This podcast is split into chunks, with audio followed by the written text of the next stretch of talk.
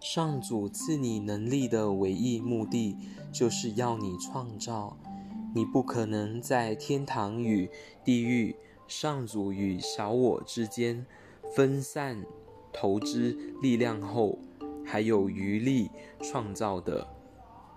爱只会愈给愈多，小我却不断设限，显示出他想让你变得卑微无能的企图。你若不把弟兄由身体释放出来，儿子把它当做一具身体，你等于拒绝了他要给你的礼物。